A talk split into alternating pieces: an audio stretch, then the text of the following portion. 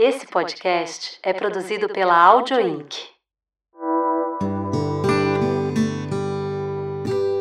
Vieses Femininos, por Elisa Tawil. Ela acredita que autoconhecimento é uma ferramenta poderosa para a inovação social e há 11 anos dedica-se ao desenvolvimento integral do ser humano e pesquisa medicinas integrativas e processos de autotransformação ao redor do mundo. Minha convidada de hoje é Gabriele Picorali. Bem-vinda, Gabriele. Obrigada. Obrigada, obrigada pela você. oportunidade. Agendas que se, que se encontram, é uma celebração nesse momento. Gabriele, eu estudei, né, sobre a sua trajetória e que é muito rica de referências de estudo, mas tem um trecho que você conta sobre o processo de como começou o teu despertar da consciência. Iniciado no falecimento da sua mãe, numa época que você trabalhava em uma multinacional e acreditava que para ser alguém na vida precisava ter muitos títulos de renome no currículo. Uhum. Hoje, depois de toda a experiência adquirida e desse caminho de descoberta, o que é preciso para ser alguém na vida? É, eu tive essa trajetória, né, de começar a me questionar sobre propósito de vida com esse falecimento da minha mãe, que foi, assim, bem trágico, né, porque ela teve câncer durante três anos e eu sou de uma família de médicos, então eu acompanhei bem de perto o tratamento. E eu acompanhei toda a dificuldade médica em lidar com é, a comunicação, com a empatia, com esse cuidado mais profundo da família que está passando por aquilo. Então, só para você ter uma noção, é, teve uma situação em que a minha mãe já estava tendo metástase, muitas coisas já tinham dado errado, e o médico é, falou pra gente assim: ó, tem essas três opções, vocês decidem. Eu, tipo, oi? Quem sou eu para descobrir qual é o melhor tratamento, sendo que a gente tá aqui, né, tipo, num hospital super renomado, né, esperando que a gente tenha orientação. Então, o câncer ainda é uma doença muito misteriosa, até para os pesquisadores, né? E, e essa dissonância do papel do cuidador, do médico, da responsabilidade que ele tem com a dificuldade que muitas vezes eles encontram de é, dar apoio para os familiares, começou a me trazer uma descrença muito grande em relação à medicina convencional.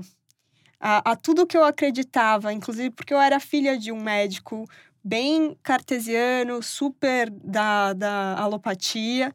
E aquilo começou a me, me trazer uma reflexão muito profunda do tipo, eu não posso mais confiar 100% no sistema de saúde.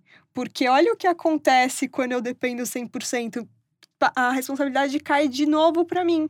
Então eu comecei a questionar isso, comecei a questionar tudo sobre saúde, sobre o que eu estava fazendo no mundo, é, como que as instituições deveriam tratar os alunos para que eles realmente pudessem florescer os seus potenciais. E como eu já estava numa multinacional, uma das maiores do mundo, é, tinha sido promovida é, e estava tendo que assumir algumas tarefas que é, eram muito distantes dos meus próprios valores, eu comecei a me questionar. Calma, é, para onde está indo a minha vida, né? Acabei de perder minha mãe, não acredito em mais nada disso. Não é possível que eu esteja aqui no mundo para continuar reproduzindo padrões de crenças e valores que não têm a ver com que fazem sentido para mim ou para construir um mundo melhor, né? Então, é, esse meu passo de fazer um mestrado em gestão ambiental na Austrália é, foi simplesmente uma tentativa de então tá, então o que, que eu tenho que fazer para ajudar a resolver os problemas do mundo? Então eu tenho que trabalhar no governo, então beleza, então eu vou para o governo, vamos ver o que vai dar. Eu cheguei de fato a trabalhar no governo australiano, eu era assistente de um professor porque eu, eu, traba, eu fiz a faculdade, o mestrado, na, na Federal de Sydney. Então, eu tinha acesso a esses professores que trabalhavam no governo mesmo. E lá foi o primeiro balde de água fria, porque eu comecei a perceber que o lobby das mineradoras na Austrália impediam grande parte das legislações que precisavam ser aprovadas. Eu não sei se vocês sabem, mas a Austrália é o país com maior índice de câncer de pele do mundo, porque ela não tem camada de ozônio. E a, a principal motivo disso é porque 80% da economia australiana vem de mineração. Então, é realmente muito interessante perceber o quanto que, mesmo num país super desenvolvido, com uma legislação ambiental super aprumada, coisas que a gente espera que aconteçam no Brasil também acontecem, sabe? E, e aquilo foi um grande balde de geografia em que eu percebi, então tá, então eu não posso confiar na, no sistema de saúde, nem no educacional, nem no governo. Em, em quem eu vou confiar no mundo, sabe? Foi bem esse o grande questionamento que me trouxe para o que eu estou fazendo hoje, que eu trabalho com autocompaixão e cultura de confiança, né? Então, respondendo a sua pergunta, eu dei toda essa volta.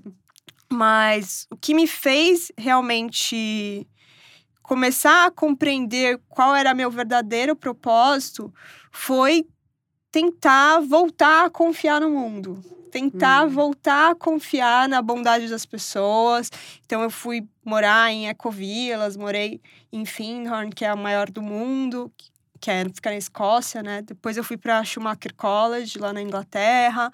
Então eu fui buscar novos paradigmas de cuidado, de comunicação não violenta, cultura de paz, ecopsicologia. Então, como que é a nossa relação de complexidade e interdependência com os outros seres, com o universo, né? Uhum. Para voltar a acreditar que sim, a gente pode construir novos paradigmas, mesmo estando nesse mundo caótico, só que isso depende da gente, não necessariamente de instituições pré-estabelecidas, porque elas estão moldadas em coisas que não funcionam mais, né? Porque se funcionasse, a gente não estaria nesse caos. E, então, eu acho que o processo de autoconhecimento é realmente primordial nessa busca de sentido para a vida, né? Agora, nesse processo do, do seu mestrado em gestão ambiental na Austrália que você citou agora, é interessante que a gente vive um momento também aqui no Brasil é, bem bem polêmico, né? A gente tem manchas de óleo que acontecem no litoral do Nordeste e, e não tem culpa, né? Assim, quer dizer, não tem culpa, não tem um, uma origem definida e tem uma população ali mobilizada, sensibilizada, preocupada e a gente vê um governo completamente apático em relação a questões que estão tá acontecendo, como no passado não tão distante, os fogos também, né? As, as queimadas na, na Amazônia. Ou seja, existe uma, uma, um distanciamento muito grande desse sentimento que você teve no meio acadêmico, que você teve no meio corporativo e que a gente sente no ambiente político, né? Um distanciamento de coloca três opções e fala você decide, né, para tomar uma decisão em relação à saúde da sua mãe, é quase que o mesmo sentimento que a gente tem quando a gente vê situações acontecendo no noticiário e você decide, né, do tipo que, que iniciativa eu vou tomar para minha vida? Né? É, é um sentimento de eu não confio no outro, eu não tenho o outro, eu só tenho a mim mesma. Uhum. Né? Como que foi esse processo de, de aprender a ouvir a si mesma? Porque a gente coloca muitas vezes no outro uma responsabilidade ou uma nem tanto uma responsabilidade, mas uma expectativa, acho que a palavra é bem essa expectativa. E no final do dia, a expectativa ela tem que acontecer né, de dentro de nós, ela está dentro de nós. Uhum. Como, como você desenvolveu essa habilidade do ouvir a si mesma? Então, para mim foi realmente um tratamento de choque, né? Porque, bom, teve esse falecimento da minha mãe, né? Eu tinha 19 anos, então eu acho que para qualquer ser humano é. perder uma pessoa tão importante na vida tão cedo já é uma coisa bem desestabilizadora, né? Uhum. E, e falando em campos sistêmicos, né? É, o quanto que a morte de alguém do seu campo familiar impacta, né? Dizem que demora uns sete anos para a família se recompor, né? E, então, muita sombra veio à tona, né? Sombras familiares, questões mal resolvidas, tudo veio é, emergindo, o que me fez assim, é, obrigadamente, não foi assim, ah, deixa eu refletir aqui sobre a minha vida. Não, tinha buchas para lidar. Uhum. E aí eu tive que ir muito cedo, eu considero até meio precoce a minha busca por autoconhecimento. Eu tive que lidar com tudo aquilo, e eram coisas complexas, sabe? E, e aí, em 2012, por fora, a minha vida tava super hype, né? Uhum. Então, eu tava empreendendo um coworking ali na Vila Madalena, é, com uma sócia super bacana de uma consultoria de sustentabilidade. Tava tudo bem bonito, né? Conhecia um monte de gente de inovação, o pessoal que tava investindo na gente também era super disruptivo, aquele papo todo de mudar o mundo. É... Só que por dentro eu estava explodindo, eu estava explodindo, eu estava realmente com burnout. E eu demorei bastante tempo para descobrir que eu estava precisando de ajuda psiquiátrica, né? Porque como eu já tinha essa busca espiritual, aconteceu comigo o que chamam de spiritual bypass, que é hum. é quando você fica nessa onda de gratidão, gratiluz, lá, lá, lá e você não percebe. de repente pode. Você não, você não ah, percebe que uhum. tem que tem questões psíquicas para serem. Vai, é. vai dando aquela passadinha de mão. Né, exato, né, exato. E aí você acha que aquilo vai solucionar toda a sua vida. Eu não tô dizendo hum. que o pensamento positivo e a gratidão não sejam maravilhosos, porque eles são. Porém, se a gente não integra a nossa parte psíquica, emocional, de nada vai adiantar. Você só vai empurrando com a barriga algo que vai explodir posteriormente. E numa hum. esfera global, a gente está explodindo, né? Porque 32% Sim. né, taxa de burnout, 72% dos trabalhadores estão estressados. Então a gente está explodindo. Eu uhum. explodi um pouco antes. Uhum. Mas assim. É... E aí o que, que aconteceu? Quando eu fiquei sabendo que eu estava com burnout, eu fui numa psiquiatra bem bacana, assim, consteladora sistêmica, mediadora de conflitos, com uma percepção mais ampla. E ela fez questão de conversar com todos os meus familiares para entender o que estava rolando comigo, né? Hum. E, e eu Lembra que ia acabar o mundo dia 21 de dezembro de 2012? Lembro, Maia, calendário Maia, do calendário Maia, né? Foram tantas vezes é. que ia acabar o mundo, ia né? Ia acabar no banho do joelho também, é. E, e aí eu tinha pensado, bom, o que, que eu vou fazer nessa data? Eu tinha me inscrito para o Vipassana, Uhum. que é considerado o esporte radical dos meditadores, é. né? É um, é um retiro de 10 dias em silêncio, com 10 horas de meditação por dia, e é uma meditação que você não pode se mexer, você tem que ficar na mesma posição o dia todo. Você não pode olhar nos olhos de outras pessoas, tem que ficar sempre com o olho virado para o chão, você não pode se alongar, você não pode escrever. É tipo assim, muito rígido. E foi para lá que eu fui quando eu tive o diagnóstico de burnout. Hum. Eu pedi autorização para minha psiquiatra, porque você não pode ir para lá sem ter um psiquiatra assinando se você tá com alguma questão. E ela falou: Olha, Gabriele, é realmente muito corajoso você ir para lá estando com burnout. O que pode acontecer é que você surte ainda mais, mas se você não surtar, talvez você melhore muito. então, assim, a é. gente vai de um extremo pro outro. É. Né? E assim, eu não tinha como fugir de mim, né? Foram dez dias em silêncio, tendo que lidar com tudo que estava dentro de mim. Então, ou eu me ouvia, ou eu me ouvia.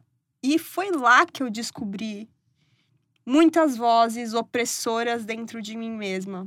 Então, uma voz extremamente violenta que dizia que eu não era capaz de fazer um monte de coisa na minha vida, que tinha muito a ver, sim, com a minha constituição familiar e, e violências e abusos que eu sofri, né? E tinha uma voz da minha criança interior, se sentindo assustada, com medo, precisando de acolhimento e também descobri muitas vozes internas de muita sabedoria e de muita serenidade. E eu fiquei tão em choque de perceber todas aquelas vozes, porque como que elas estavam ali e eu nunca reparei que elas estavam ali, uhum. sabe? E, e saindo de lá, eu comecei a fazer vários cursos de desenvolvimento humano do, da linha do Ken Wilber, né, que é um dos maiores filósofos contemporâneos que estuda muito o desenvolvimento da consciência no sentido de como facilitar a integração dos nossos diálogos internos. Então, assim, não é privilégio meu ter um monte de voz na, na minha cabeça, né? Tanto que no próprio filme Divertidamente, né, que muita gente conhece, a gente vê que tem vários personagens, mas assim, quem estuda mais profundamente isso sabe que ao mesmo tempo que a gente respira cerca de 20 mil vezes por dia, a gente tem, em média, 50 mil pensamentos por dia. Uhum. Então, a cada respiração, a gente tem pelo menos três vozes rolando, né? Então, todo mundo tem essa fragmentação. E o grande desafio do ser humano amadurecer é conseguir é, ir integrando cada uma dessas vozes para que a gente não fique numa constante tensão interna, uma puxando para um lado, outra para o outro, né? Então, esse foi o meu caminhar, assim, de conseguir me relacionar com cada uma dessas vozes, entender o que cada uma estava fazendo dentro de mim, porque todas elas têm um propósito. Todas as dinâmicas inconscientes que a gente cria são para nos proteger, para nos manter vivos, né? Então, só a partir do momento que a gente aceita que existe caos dentro da gente que a gente consegue ir ordenando as coisas aos poucos, né? Uhum. Então, esse foi meu processo longo, porque teve vários retiros, muita meditação. Também fui morar depois em Piracanga, né, que é uma outra covila. Fiz jejum de 21 dias, raspei a cabeça. Tive, né, esses processos e depois é, fui fazer medicina integrativa no Einstein onde pela primeira vez eu entrei em contato com o tema da autocompaixão com uma pesquisadora que chama Elisa Cosaza. Ela é minha parceira no conselho do Gaia Mais. Nós somos colegas as Elisas lá no Gaia Mais, é uma ONG do grupo Gaia, do João Paulo Pacífico, e eu estou no conselho junto com ela. De, dessa ONG que tem um trabalho incrível. Nossa, do, que legal. Do Eduardo Pacífico, é. Ela, eu, eu conheci ele ano passado, ele é, é bem bacana, né? É, é. E então, ela é maravilhosa, né? Ela e ela foi a primeira pessoa que, numa aula lá do Einstein, falou: olha, gente, esse tema da autocompaixão, as pessoas ainda pouco conhecem, porque está sendo estudado só há quatro anos, mas ele é muito importante. Eu estou conduzindo o primeiro mestrado do mundo que relaciona autocompaixão com liderança, e é, a gente está percebendo que as mulheres que conseguem assumir cargos de liderança mais altos têm um nível de autocompaixão bem maior em relação às outras mulheres. Uhum. E aquilo fez meus olhos brilharem, né? Porque era um tema super novo, era um tema que me ajudava também a compreender esse diálogo de vozes internas que a uhum. gente tem e que sempre foi uma grande curiosidade para mim. Então, eu resolvi fazer meu TCC lá no Einstein, focado em como prevenir o burnout de empreendedores sociais. E por que, que eu escolhi focar em empreendedores sociais e não qualquer empreendedor?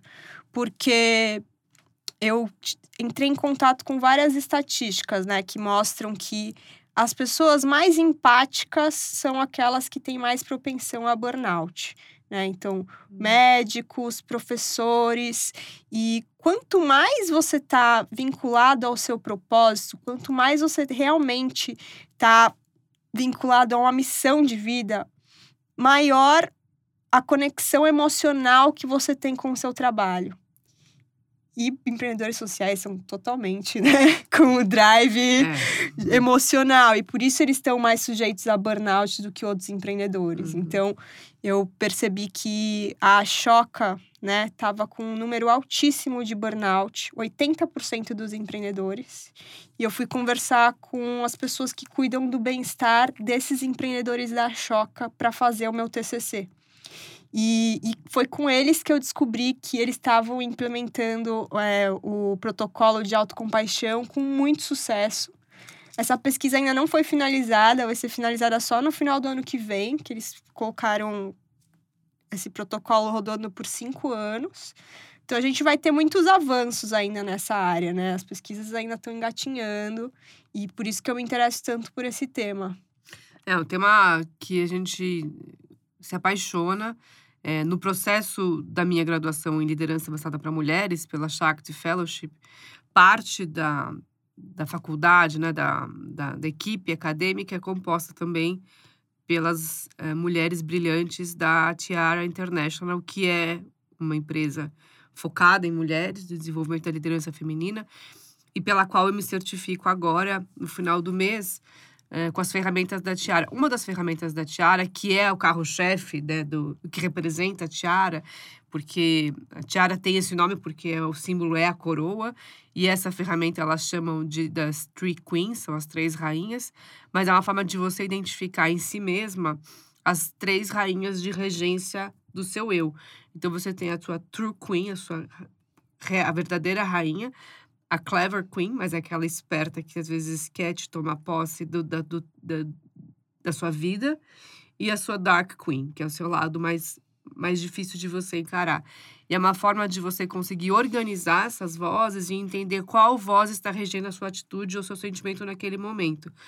Quando você consegue, através dessa ferramenta, identificar dentro desses três parâmetros principais, são muitos deles, como você trouxe, mas quando você organiza as vozes em três principais aspectos, você consegue identificar o seu momento e saber ah, se aquela tua atitude aquele teu sentimento está sendo dominado pela sua verdadeira rainha, ou sua verdadeira essência, ou se naquele momento você está sendo tomado por uma força negativa, como você trouxe aqui, que é algo muito comum nas mulheres. Eu não sou suficiente, eu não tenho o suficiente, eu não estou preparado o suficiente. A gente vê isso em diversos dados, principalmente no LinkedIn, uma rede que eu, que eu atuo bastante.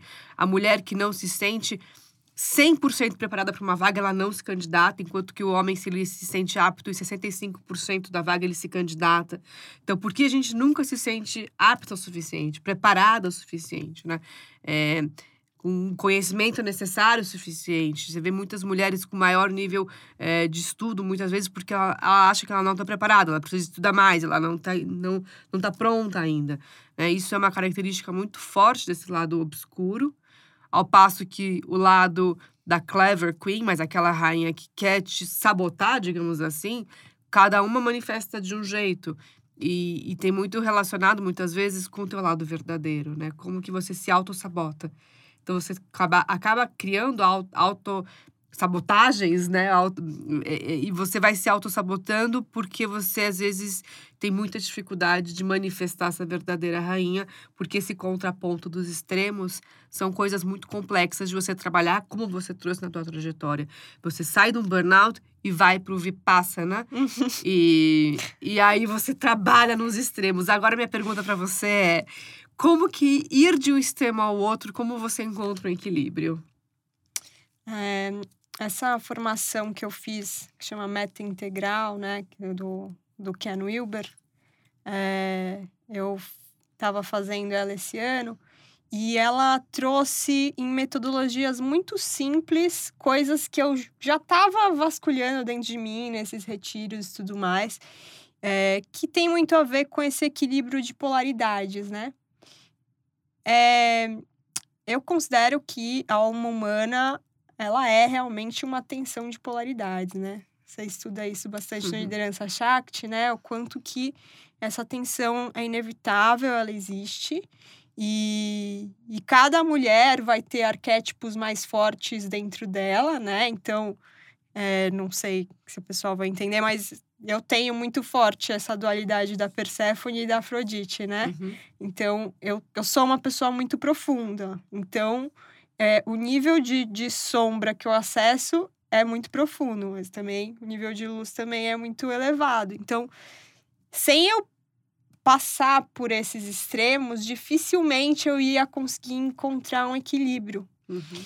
Então, uma metodologia que a gente usa nessa certificação meta integral para ajudar a gente a tomar consciência dessas polaridades é justamente pensar em cenários, pensar nas vozes que estão acontecendo dentro de você.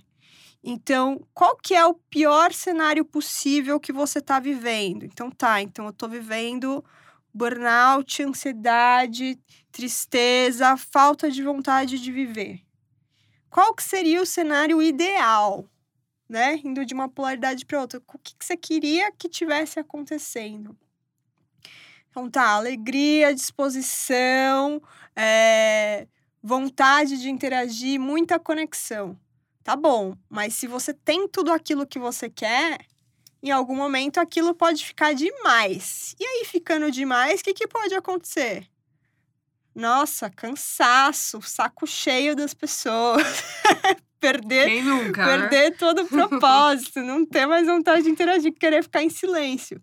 Então tá, você tá de novo num excesso. Como seria equilibrar esse excesso e pegar a parte boa do burnout? Ah, a parte boa do burnout é que eu aprendo a ter mais limites, limites mais claros, mais autocuidado, prestar mais atenção na rotina para não chegar no outro excesso da parte boa. Quando você consegue nomear todo esse quadro de que é o dá uma leminiscata, né? Que é, É, o é. equilíbrio dinâmico que a gente vive na Uhum. vida. O próximo passo é você entender o que vai me ajudar a me manter nessa rainha soberana, né? Que é isso, né? Que no fim é a mesma coisa, eu acho. Uhum. Qual que é o propósito mais elevado que vai me manter indo para frente, me mantendo num equilíbrio saudável, mesmo nos tempos difíceis? Se você não souber e não relembrar diariamente o porquê que você faz o que você faz, dificilmente você vai conseguir ter resiliência e vontade de seguir em frente com tantas coisas rolando no mundo, né? Uhum. E também é importante a gente ter consciência do que puxa a gente para trás. Qual que é o medo que vai te colocar para baixo? Né? Tem gente que tem medo da insignificância. Eu, eu quero muito ser reconhecido no mundo, tenho medo da insignificância. Tem gente que tem medo da morte, tem, medo, tem gente que tem medo da loucura. O meu maior medo era o medo da loucura. Uhum. Eu demorei muito tempo para entender que esse era o meu maior medo. E aí, quando eu descobri, nossa, assim, ficou tão mais fácil, É. né? Uhum. Manter o equilíbrio. E esse foi o meu maior aprendizado. Essa ferramenta é muito bacana. Eu posso até disponibilizar depois aí. É, Pra a, gente fala, a gente tá falando bastante sobre ferramentas, metodologias, é, pessoas que, que, que são pesquisadores, mas acho que a mensagem mais importante de deixar nessa conversa é que tudo isso são meios de você identificar, né, poder classificar, organizar, né, uma forma de você se organizar para poder entender quando você está num extremo ou no outro, como você enxergar o retorno para esse equilíbrio. Qual o caminho, né? Você tem um traçado que você pode percorrer por algumas N formas. Você tem que encontrar aquela que te veste, vou usar aqui o termo do Rodrigo Rosner, da edição que eu fiz com ele aqui no Vieses, é, de imagem feminina, que é um estilista, e ele usou esse termo, eu acho que faz muito sentido. Para várias edições eu uso esse termo. Usa aquela metodologia que melhor te veste para aquilo que você precisa né, no seu caminhar. Eu trouxe o exemplo da Tiara, que é o que eu uso nas- nos meus processos de mentoria, mas o, a liderança Shakti também trabalha com a polaridade e essa esse caminho, né, de um extremo para o outro, de um polo para o outro, do feminino para o masculino, do direito para o esquerdo. E é isso que a gente tem que entender que não é a gente é, criar classificações e que isso é a regra Uhum. né? Isso é uma forma de mostrar como no momento onde muito se fala sobre silenciar as vozes internas, sobre fazer meditação, sobre a importância de você ter o seu momento mindful, né, mindful ou aquele momento que você para para respirar, respiração, momento presente, a consciência. Eu falo muito disso aqui também no Vieses, mas a gente ouve muito sobre isso nas redes sociais. O que a gente está dizendo aqui é no momento que você não está se silenciando, como você ouve e organiza essas vozes, Uhum. né? E, e como você trouxe aqui, são mais de 50 mil pensamentos por dia. Como que você. O que você está fazendo com esses 50 mil pensamentos? Uhum. A gente tem feito um trabalho. é, a gente, quando eu falo, é. Enfim, pessoas que, que falam de autoconhecimento, pessoas que buscam ferramentas para se conectar com ideias de propósito, de liderança, que tem, obviamente, uma conexão direta. A gente fala muito sobre o silêncio, né? Sobre se concentrar no momento presente Mas acho que você traz aqui uma visão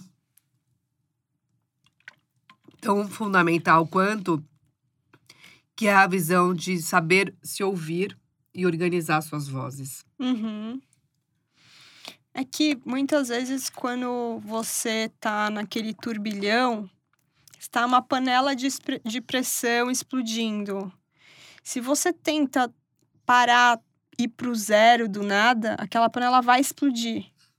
Então, ir organizando as vozes é uma forma de ir diminuindo aquela velocidade para com tranquilidade depois em algum momento você conseguir silenciar, né? Não dá para pular etapas, né? Não dá para realmente ir de um ponto A para o oposto do nada, né? Sem ser muito caótico. Uhum. Então, na verdade, o que eu percebi é que eu realmente passei por extremos e, e eu não acho que seja necessário que todas as pessoas passam, passem por extremos tão exorbitantes quanto os meus. Eu acho que dá para ter um caminho mais tranquilo. E a autocompaixão, né, que é uma técnica de meditação, uma ferramenta prática de prevenção de burnout, fala muito da gentileza consigo e do sentimento de humanidade compartilhada, que é perceber que, independente é, do sofrimento que você esteja vivendo, alguém no mundo também está vivendo aquilo. Você não está sozinha. E isso que é um ponto essencial da autocompaixão, porque hoje a solidão crônica, que é o sentimento de você não ter nenhuma pessoa com quem contar no mundo, está matando mais do que obesidade e fumo. Ou seja, é, muitas pessoas passam por momentos difíceis e têm tanta vergonha daquilo porque acham que tem uma nuvem negra em cima da cabeça delas, porque a gente também vive numa sociedade que o que não falta na internet são pessoas falando corte pessoas tóxicas da sua vida, né? Aí a gente vê o filme Coringa e, e as, trazendo até essa reflexão do filme Coringa. Muitas pessoas estão muito chocadas escrevendo críticas sobre o Coringa e eu vejo o time das pessoas que acham horrível o filme, o time das pessoas que querem colher aprendizados. Eu, particularmente, estou sempre focando em o que eu posso aprender com a situação. Mas o que, que a gente observa lá? Quando o ser humano passa por muita dor e muito trauma, é natural que, se ele não tenha recebido acolhimento e sabedoria, ele acaba querendo se vingar de alguma forma, né? Então, se a gente vê que uma pessoa não tá bem e a gente tem a oportunidade de oferecer bondade, oferecer acolhimento para aquela pessoa naquele, naquele momento, talvez você tenha uma influência primordial na próxima atitude que aquela pessoa vai ter. Porque imagina se você estivesse lutando com muitos problemas e você só quisesse uma palavra de afeto e incentivo e aquilo fosse fazer a diferença em você decidir se você quer continuar a viver ou não. Sabe? Muitas pessoas estão passando por isso e a gente não leva em consideração. A gente fica falando na internet, corte pessoas tóxicas da sua vida. Só que, bom dia, você pode ser uma pessoa tóxica também, entendeu? Ah, isso é. Isso eu falo, nossa, eu adorei, porque eu falo muito é, que é um conceito que eu aprendi no, no, né, na formação e eu falo bastante em palestras, que é você pode ser o vilão da vida do outro.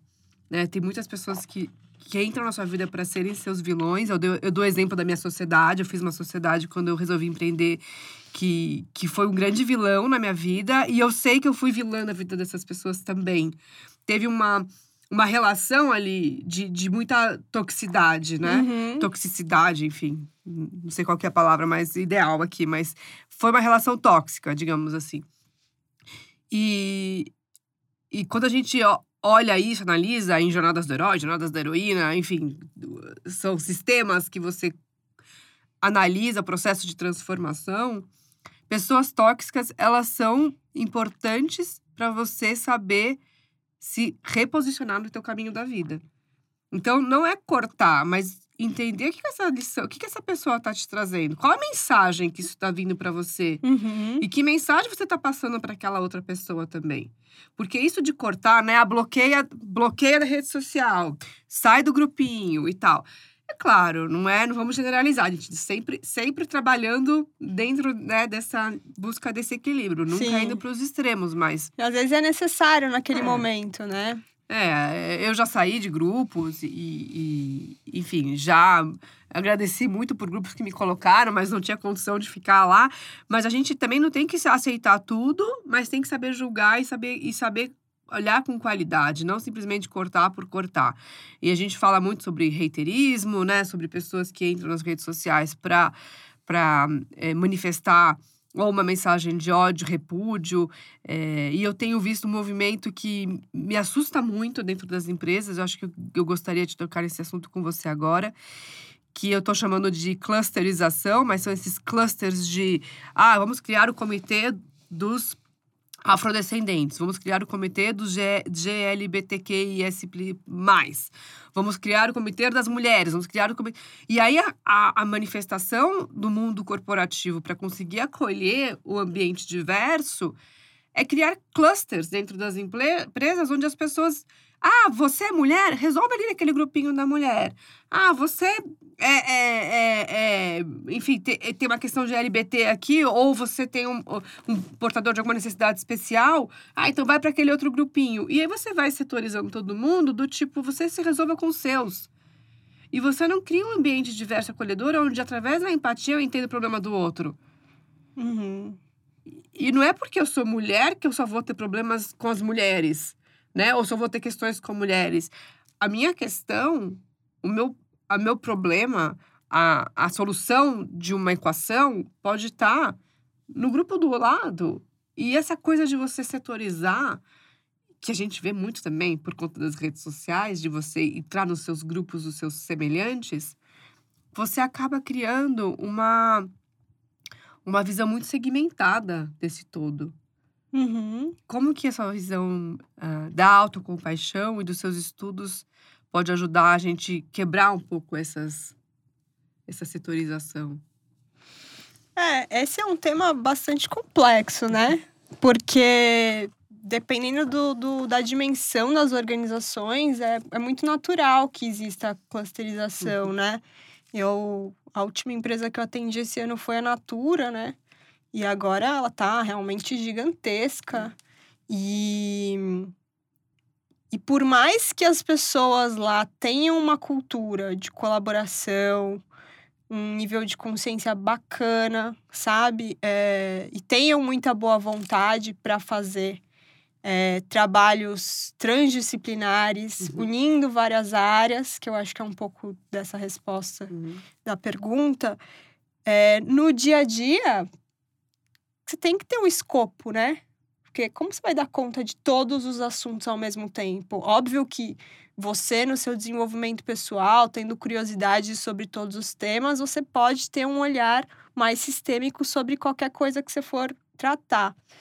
É, mas é isso, eu acho que depende muito do, do tamanho da, da organização, como ela vai lidar com isso, e sobre a criação de áreas responsáveis pela transdisciplinaridade. Então, por exemplo, é, lá no Einstein mesmo, Uhum. né, que eu realmente gostei muito de, de fazer minha pós lá, foi um, foi um dos lugares mais bacanas que eu já estudei mesmo na vida. E eu fazia parte da medicina integrativa. A medicina integrativa é uma área que foi criada para criar é, a conversa entre todas as outras áreas. Então, isso eu acho uma coisa super interessante, de repente, né? Uhum. Dentro de organizações, começar a existir áreas de visão sistêmica que possam fazer. O direito que começado a trabalhar, né? Você citou a- na, na tua história, a, né, com a tua psiquiatra, a questão da, da constelação. E o, o direito já tem uma área do direito que é o direito sistêmico e que usa da constelação em, em mediações né, de Uhum. conflito. Então já é uma área que é super tradicional, Uhum. vem é, de uma formação extremamente masculina. Né? Se você vai na Escola de Direito São Francisco, aqui em São Paulo, a- as paredes não tem nenhuma mulher, né? Uhum. Demorou muito para as mulheres entrarem no direito e hoje tem muitas vozes aí mostrando é, força e liderança feminina na, na área do direito. Agora é uma área que já começa a trabalhar nesse, nessa visão sistêmica. E acredito muito que essa visão é, sistema, como, como você trouxe, é uma solução para a gente poder fazer essa integração. E a própria a tua própria trajetória já já responde, né, dessa visão dos de como trabalhar a dualidade, a dicotomia, as polaridades com essa visão sistêmica. E indo um pouco além, né, essa visão sistêmica ela depende muito é, de ambientes de confiança, né? E por isso que eu relaciono tanto a autocompaixão com culturas de confiança, porque a, a prática da autocompaixão é comprovadamente uma das práticas que mais ajuda a gente a produzir um hormônio que se chama ocitocina, que é considerado o hormônio do amor, que é o hormônio que facilita a nossa conectividade com as outras pessoas. Então, é, ambientes que têm é, clareza em relação a feedbacks, transparência, é, engajamento, em que as lideranças assumem esse papel de serem interessados pelas pessoas que estão abaixo, considerando que eles serão também os próximos líderes, é, gera um ambiente propício para que as pessoas não tenham medo de conversar sobre as diferenças, tenham vontade de é, criar soluções complexas e inovadoras, né? E consigam fazer todas essas pontes, enfim, que às vezes não são fáceis de enxergar, não. né? Elas lidam com o invisível, com o não óbvio e, e são desafios que a gente está lidando, né? É realmente muito, muito pano para manga aí pela frente. Tem muitos vieses femininos para a gente trabalhar no tema. Bom, eu quero super te agradecer pela conversa. Acho que é um já, já deu para inspirar muita gente no tema e, e, te procurar nas redes sociais. É, Quero deixar aqui também as redes sociais é, do Vieses. Eu vou colocar as referências da, da Gabriele. É, no site, no meu uhum. site, elisatauil.com.br barra Vieses Femininos, você ouve todas as edições. Também no meu site você tem acesso ao meu blog com os artigos, saber como que você consegue fazer sua mentoria individual, ou palestras, ou cursos, todas as informações estão ali. E se você ouve o Viés Femininos pelo Spotify ou seu agregador de podcast preferido, não esquece de curtir, comentar, deixar suas cinco estrelinhas, que isso ajuda a gente a colocar o Vieses no topo ali do ranking e poder aparecer para mais mulheres e mais pessoas que queiram se inspirar através das nossas conversas. Obrigada. E até o próximo Viés. Ah, eu queria agradecer a oportunidade de falar sobre esse tema nesse podcast que eu acho tão bacana. Obrigada. E queria só dar um comunicado que eu tenho um livro gratuito é, que fica no meu site, que é amoraci.com.br. E lá também tem várias técnicas de autocompaixão, é. relacionando com o propósito de vida. E é um conteúdo super bacana que tem a ver com o meu TCC do Einstein, então baseado em Muito pesquisa. Legal. Ali, gratuito para vocês também. Muito bom. Então, eu vou colocar, vou deixar o, o link para isso nos comentários aqui do, da edição e nos posts também da, dessa edição nas redes do Viés. Nos vemos na próxima. Obrigada. Sim, obrigada. Obrigada por estar aqui. Eu sou Elisa Tawil e essa foi mais uma edição de Vieses Femininos. Cada edição traz uma inspiração e uma mensagem de vida. Espero que esta tenha te inspirado. Acesse elisatawil.com.br e conheça mais sobre esse projeto. Até o próximo Vieses.